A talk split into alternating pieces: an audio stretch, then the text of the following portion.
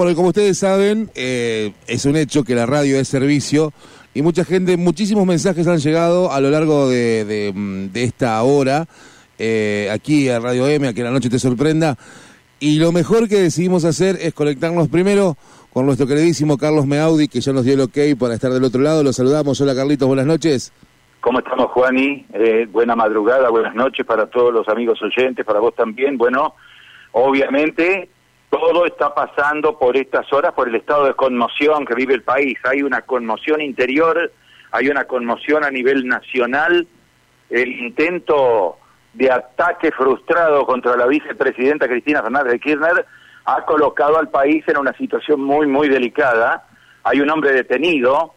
Los hechos se precipitaron a la noche cuando la vicepresidenta de la Nación regresaba a su departamento en el marco de una multitud que la esperaba para saludarla, para recibirla, un hombre apuntó con un arma e intentó gatillar a centímetros de la cabeza de la vicepresidenta cuando estaba por ingresar al edificio en el que reside en el barrio porteño de Recoleta. Imaginarán ustedes que un ataque de esta magnitud sin precedentes en esta etapa de la democracia argentina ha merecido el inmediato repudio de todo el arco político, ministros, legisladores, encumbrados dirigentes políticos de la oposición, del oficialismo, sindicatos, personalidades de distintos sectores que están pidiendo el esclarecimiento del caso.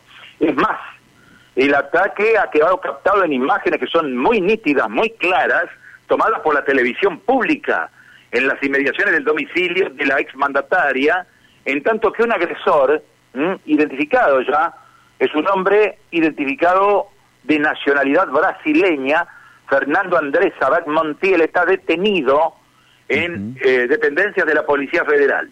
Hay una imagen difundida, se ve con nitidez, cuando la vicepresidenta baja del auto, intenta entrar a su domicilio y un arma se acerca a su cabeza. Es realmente impresionante. La imagen da la sensación de que el agresor intenta disparar y bueno, y obviamente eh, no salió la bala, no había bala en la recámara, pero sí había en el cargador. Evidentemente, esto constituye un ataque gravísimo a la democracia misma.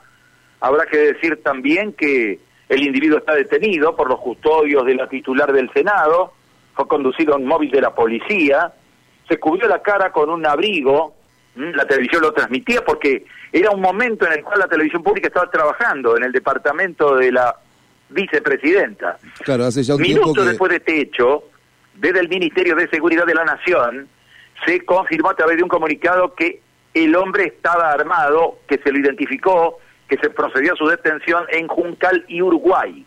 El arma es un calibre 32, marca Versa, tenía balas, estaba apta para el disparo y según la pesquisa de la Policía Federal, había cinco balas en el cargador, ninguna en la recámara pero cinco en el cargador.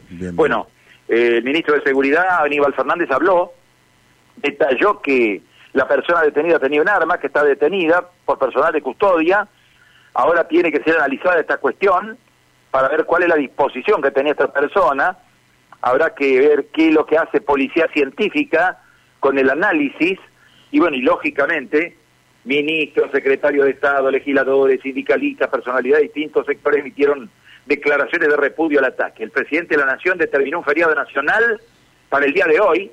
Recuerden ustedes, estamos transitando ya la madrugada del día viernes. Hoy es 2 de septiembre. Estamos en la 056.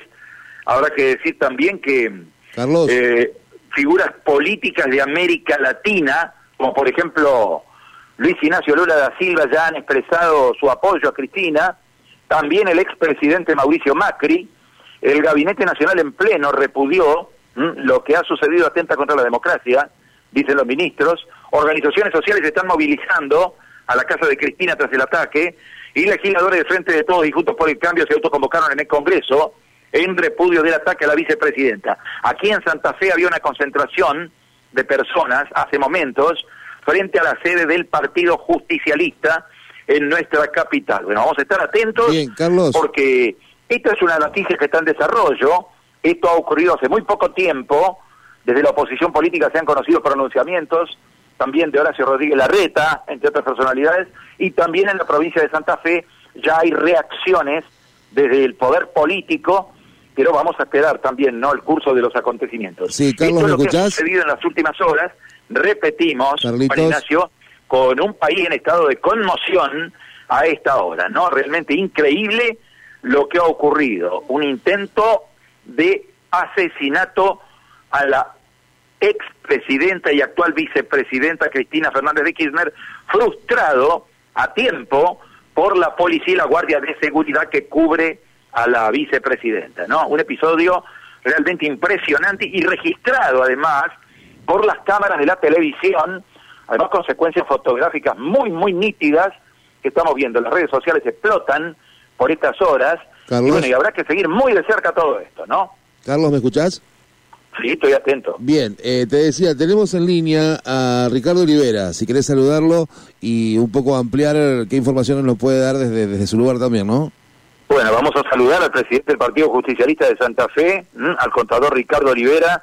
Eh, bueno, Ricardo, uno eh, realmente está conmocionado, está en un estado de shock, eh, del cual no podemos salir desde que tomamos conocimiento de esta información, ¿no? Es así, Carlito, ¿qué tal? Buenas noches. Vos sabés que, bueno, yo choqueado, la verdad que triste, muy triste. Estamos ahora en el partido, se concentró la gente, se autoconcentró, bueno, estuvimos charlando, tratando de, de- de apaciguar los ánimos y levantar un poco eh, la esperanza, porque quedó la gente muy, muy, muy convulsionada, muy, muy sentida. Y bueno, esto tiene que ver con, alguna vez lo hablamos con vos, estos mensajes de odio, de, de cuestiones que, que van más allá de lo institucional y de lo racional, pero la verdad que muy, muy triste, un, un ejemplo de ese odio es la de la diputada Amalia Granata, que, bueno, eh, indudablemente que no, no le hace bien a la institucionalidad y a, a su rol, y bueno, y así como el de ella, otros que se fueron sucediendo eh, en los últimos tiempos. Así que triste, nosotros acá, te diría movilización permanente, el diputado Busato pidió mañana una sesión especial a partir de las 11, nosotros como bloque vamos a pedir una cuestión de privilegio y la expulsión de la diputada Nata de, de la Cámara, vamos a ver qué, qué grado de, de receptividad tiene esto, pero la verdad que dolido y, y- y un hecho eh, que expresa el odio, que expresa la, eh, la voluntad de no compartir cosas que a veces son diferencias importantes en un modelo democrático y que en otros países eh, no llegan a este extremo. Así que triste, muy triste, Carlito. Uno siente un golpe muy duro. Eh, estamos duro. hablando de 39 años de democracia prácticamente en la República Sí. Argentina. Estamos muy cerquita, ¿eh? diciembre está cerca. Se van a cumplir 39 años de la restauración de la democracia en la Argentina.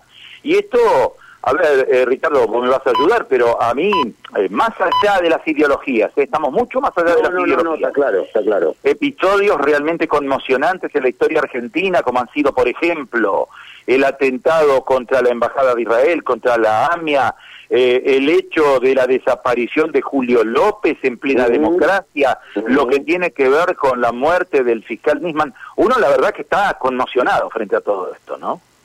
Y además, eh, eh, hoy, hoy en el acto había un, un- dirigente, un viejo dirigente que contó su triste experiencia en, el 76 y todo lo que vivió él con otros militantes y la verdad que uno que tiene algunos años a esto, a esto le duele le duele mucho, ¿no? Porque uno empieza por ahí a entusiasmarte que son épocas de la historia o de la historia argentina que, que la tenemos ya olvidada y sin embargo eh, aparece esto que, que pe- pero además eh, es- escuchar esto que vos decías no un arma con cinco eh, balas que un- no estaba en la recámara una cosa que, que da escalofrío a mí la verdad que eh, va a ser difícil dormir esta noche sinceramente Yo creo, Porque eh, yo creo. Ricardo, y tengo, tengo la esperanza, bueno, nosotros somos hombres que apostamos a los consensos, al diálogo, Sí, sí. apostamos a la convivencia en paz de ciudadanos y ciudadanas.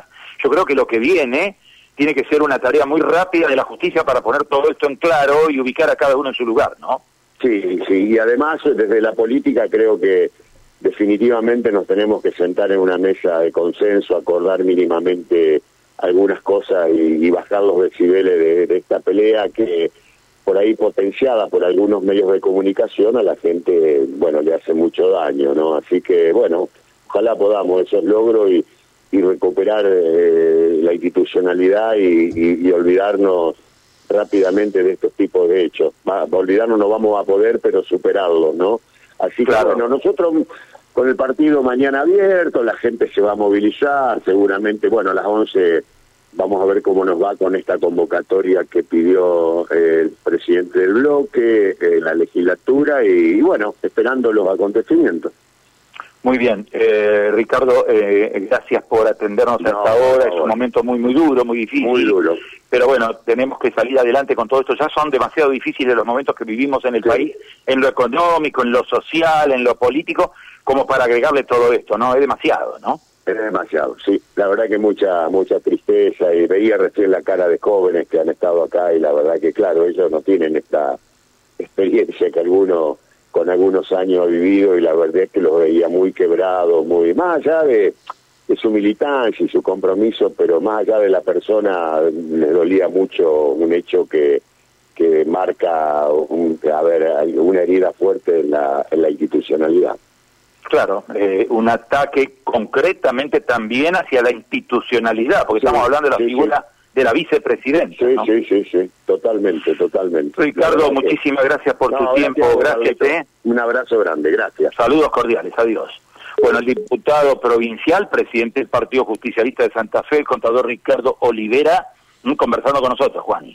Sí, la verdad que, bueno, como decía, no los hechos que uno no, no puede terminar de procesar, obviamente sin, sin mm, llevar la información para ninguno de los costados, ni querer abrir la derecha, ni mucho menos, cómo, cómo se movilizó todo el pueblo, ¿no? El que está de acuerdo, el que la defiende Cristina, y el que no, diciendo que ya podría ser eh, hasta un autoatentado, estas cuestiones de, mm, de, generar un poco más de ruido, etcétera, etcétera, pero bueno, nos quedamos con, con lo triste que, que significa que un brasilero venga a dispararle a nuestra expresidenta y actual mm, vice, ¿no?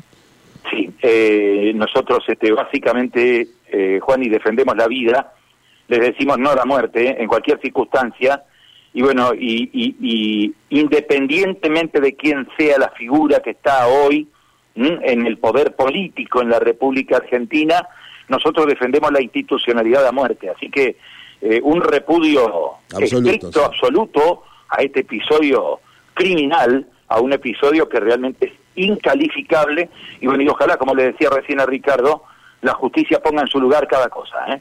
Ojalá, ojalá así sea. Carlitos, agradecerte en serio el hecho de, que te sumes a que la noche te sorprenda. Llegaron un montón de mensajes, viste, consultando, preguntando qué pasa mañana.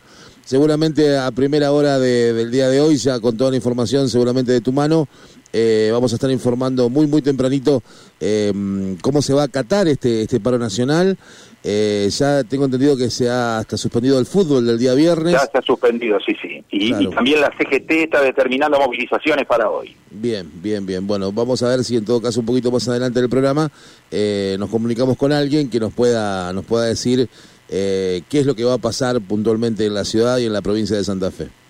Te dejo saludos cordiales y bueno, y a las 6 de la mañana nos reencontramos con los amigos oyentes. Así será. Un abrazo gigante, amigo.